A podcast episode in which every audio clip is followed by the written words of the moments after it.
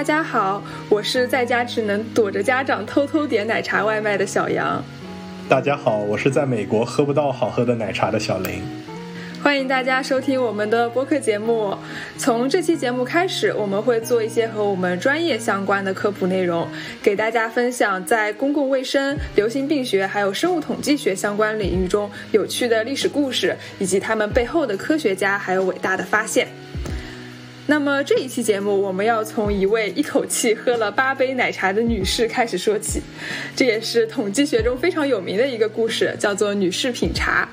那先请林老师来给我们讲讲吧。哎呀，承让承让。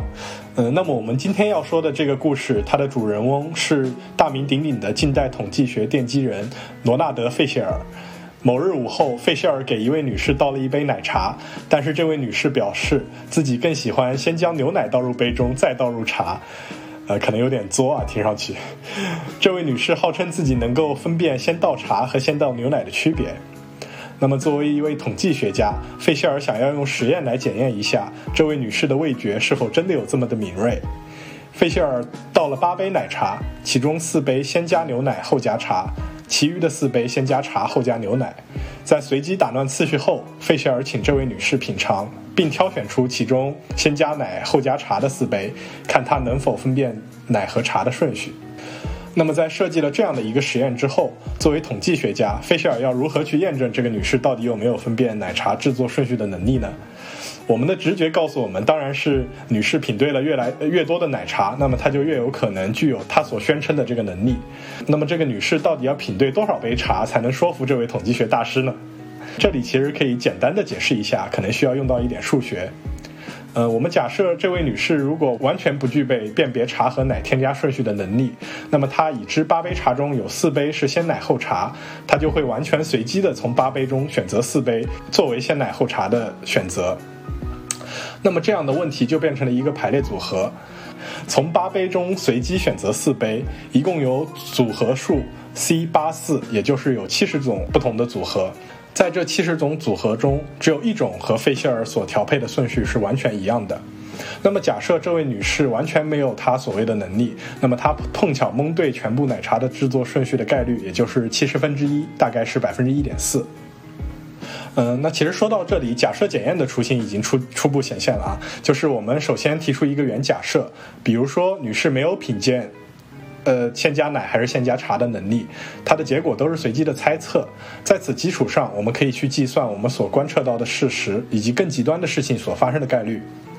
在女士品茶的例子里，如果实际上女士品对了六杯，那我们就需要去去计算女士品对六杯或者八杯的概率之和。这里得到的概率值，也就是我们通常所说的 P 值。最后，我们根据 P 值去判断，得出拒绝或者无法拒绝原假设的结论。这里其实还有一个隐含的思想，就是小概率事件在一次检验中基本不会发生。如果我们的 p 值越小，我们拒绝原假设的把握也就越大。以上便是假设检验的基本思路，这也是现代频率派统计学的基石之一了。女士品茶的这个故事在统计学训练中还有很多的变体。就我们刚刚说的这个故事是原版，费希尔告诉女士，这八杯里面有四杯是先放奶的，四杯是先放茶的。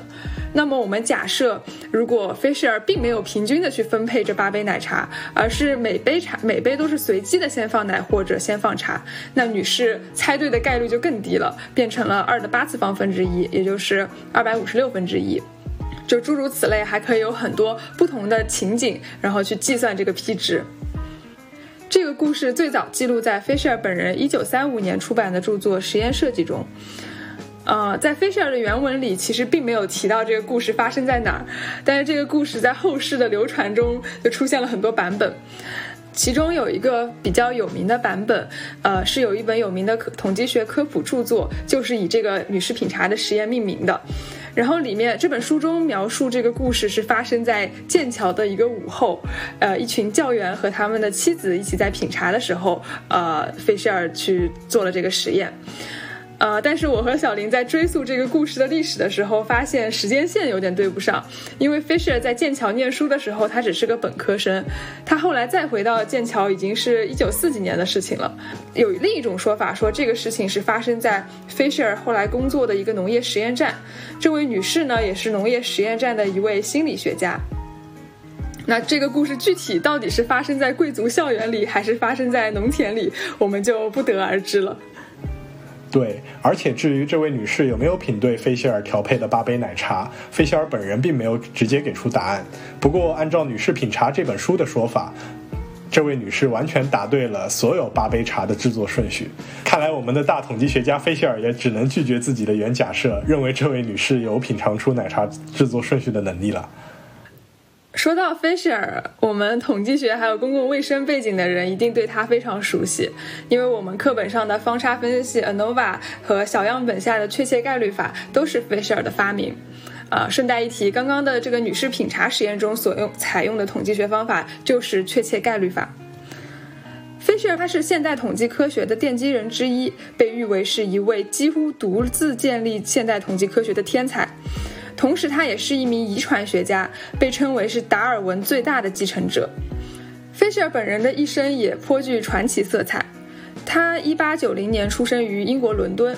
呃，自小在一个比较富裕的家庭长大。虽然比较体弱多病，而且有高度的近视，但是呢，并没有影响他从小就展现出天文学还有数学上的天赋。上学的时候，上中学的时候就是公认的学霸。那除了数学很好之外，他对生物也非常感兴趣，尤其是进化生物学。十九岁的时候，他考上了剑桥大学。这里有一个非常有意思的事情，就是菲希尔他在剑桥大学主修的是农业，不过同时呢，他也获得了数学和天文学的学位，可谓是上知天文，下知农业了。而且他在剑桥期间也是属于成绩顶尖的学生。但是 Fisher 他从剑桥毕业之后，并没有进入到主流学界。这里有一个流传甚广的说法，就是说 Fisher 和当时的统计学大佬非常厉害的 Pearson 关系不好。呃，Pearson 就是 Pearson correlation 的这个发明者，对，也是卡方检验的发明者。我觉得有可能是文人相亲吧，就是大佬之间关系可能都不太好。不是，但是菲舍尔当时还是本科生啊，Pearson 已经是大佬了，嗯，但这个他们关系不好的具体原因不明确啊。有一种说法说是菲舍尔太厉害了，他能够在短时间内就解决当时很多教授都解决不了的问题，但是呢，菲舍尔写的东西呢，别人又看不懂，所以他就一直被排除在当时的主流数学和统计圈子之外。他毕业之后的工作经历就不太顺利，呃，一开始他在投资公司做过统计，然后他还在加拿大的农场工作过。呃，毕业之后没几年啊，一九一四年的时候，一战就爆发了。菲希尔他当时呃也想去参军去去斗斗争，但是因为他有严重的视力问题，就呃尽管多次尝试，仍然无法通过体检。呃，从军不成，接下来的六年，他就在伦敦市担任统计员，同时也在几所公立学校里教授物理和数学。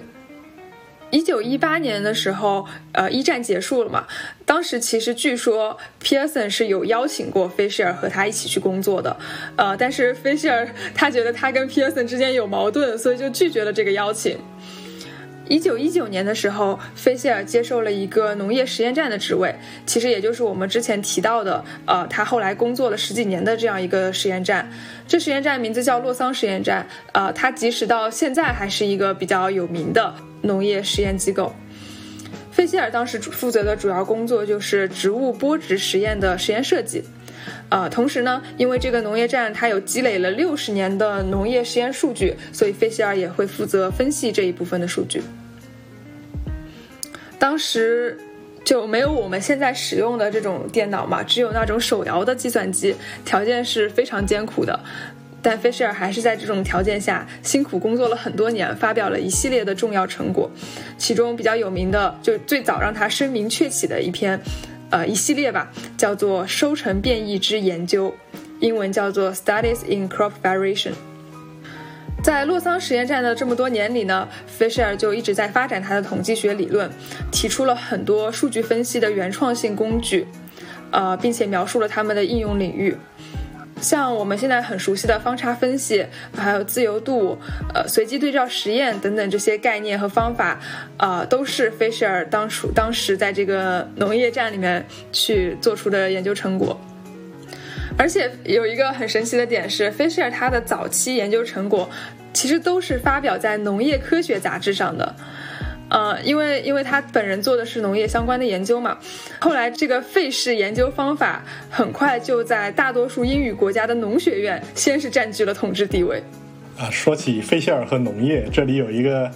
呃另一个非常有意思的小故事，就是费希尔曾经质疑过遗传学之父孟德尔的豌豆杂交实验的数据。就高情商，就是说。费希尔觉得这个实验数据可能有点问题，呃，低情商就是费希尔说孟德尔是个实验数据造假了。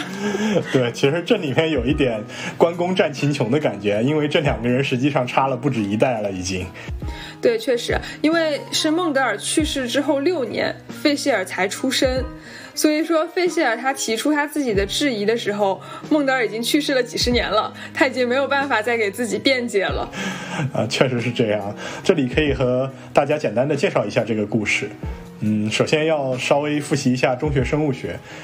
嗯，根据孟德尔的遗传定律，一个豌豆如果它的基因型为杂合子，也就是大 A 小 a，那么它它自交后产生的子代中带有大 A 基因型。的个体就会表现出显性性状，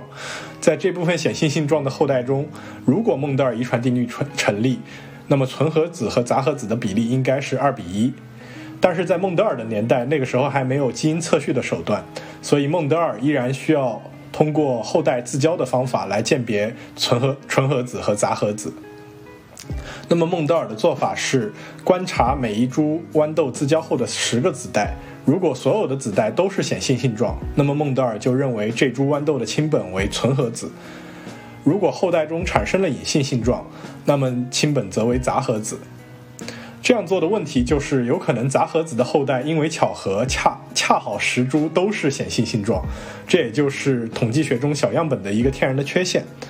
但是孟德尔的实验结果是，杂合子与纯合子的比例为三百九十九比二百零一，可以说是非常好的结果了。也正是因为这个实验数据太过完美，费希尔提出了自己的质疑。可惜的是，我们今天可能没有办法知道孟德尔的实验数据到底是怎么一回事儿啊。值得一说的是，后世有很多科学家也去重复了孟德尔的实验，得到了和孟德尔一样好的不太真实的实验结果。呃，对，这里可以补充说一下，就是菲希尔他通过一些计算，他认为就自交之后出现错判的概率是在百分之五到百分之六之间，呃，这个数字其实相对来说是比较大的。那呃，如果用六百株的这个豌豆去进行呃这样的研究，菲希尔他觉得按照统计学上考虑到这个小概率事件发生之后，呃，得出的纯合子和杂合子的比例应该是一比一点七。而不是孟德尔做出的这个完美的接近的接近理论的一比二，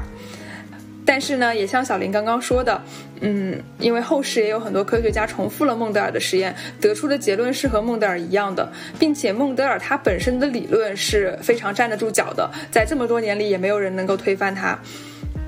而且孟德尔在当时的这个科学世界是一个泰斗级的人物吧，就非常非常的具有权威性。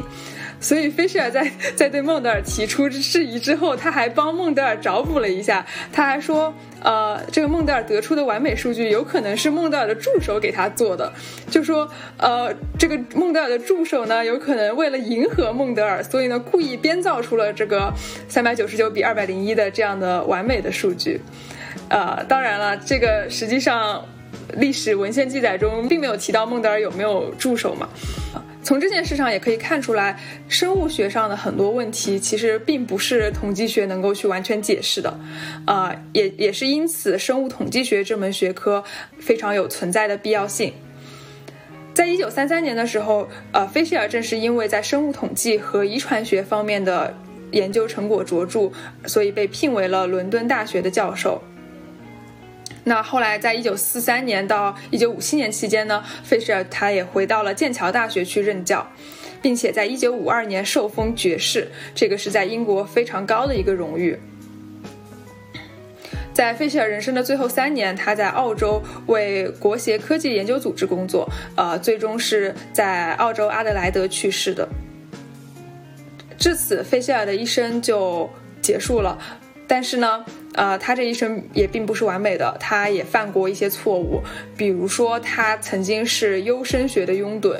所谓的优生学就是，呃，认为劣等的基因应该被淘汰，就下等人不该生孩子，然后只有上等人应该去多多的生育，多多的把基因传下来。这种思路当然是错误的，呃，但是当然我们在这里也也不对它进行批判了，因为在当时那个年代时代背景下，很多统计学家他们都是用优生学的支持者，啊，所以我们就不以现在的眼光再去对对费舍尔进行一个批评了。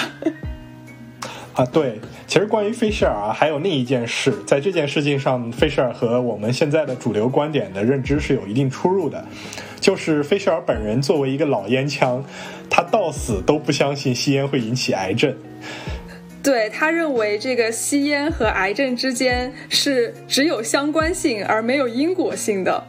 而且他本人还给出了一个理论，就是有可能是。某一个基因导致了这个人他喜欢吸烟，同时这个基因又导致了癌症的发病。那么这样的话，这个基因也就成为了我们流行病学上所说的混杂因素。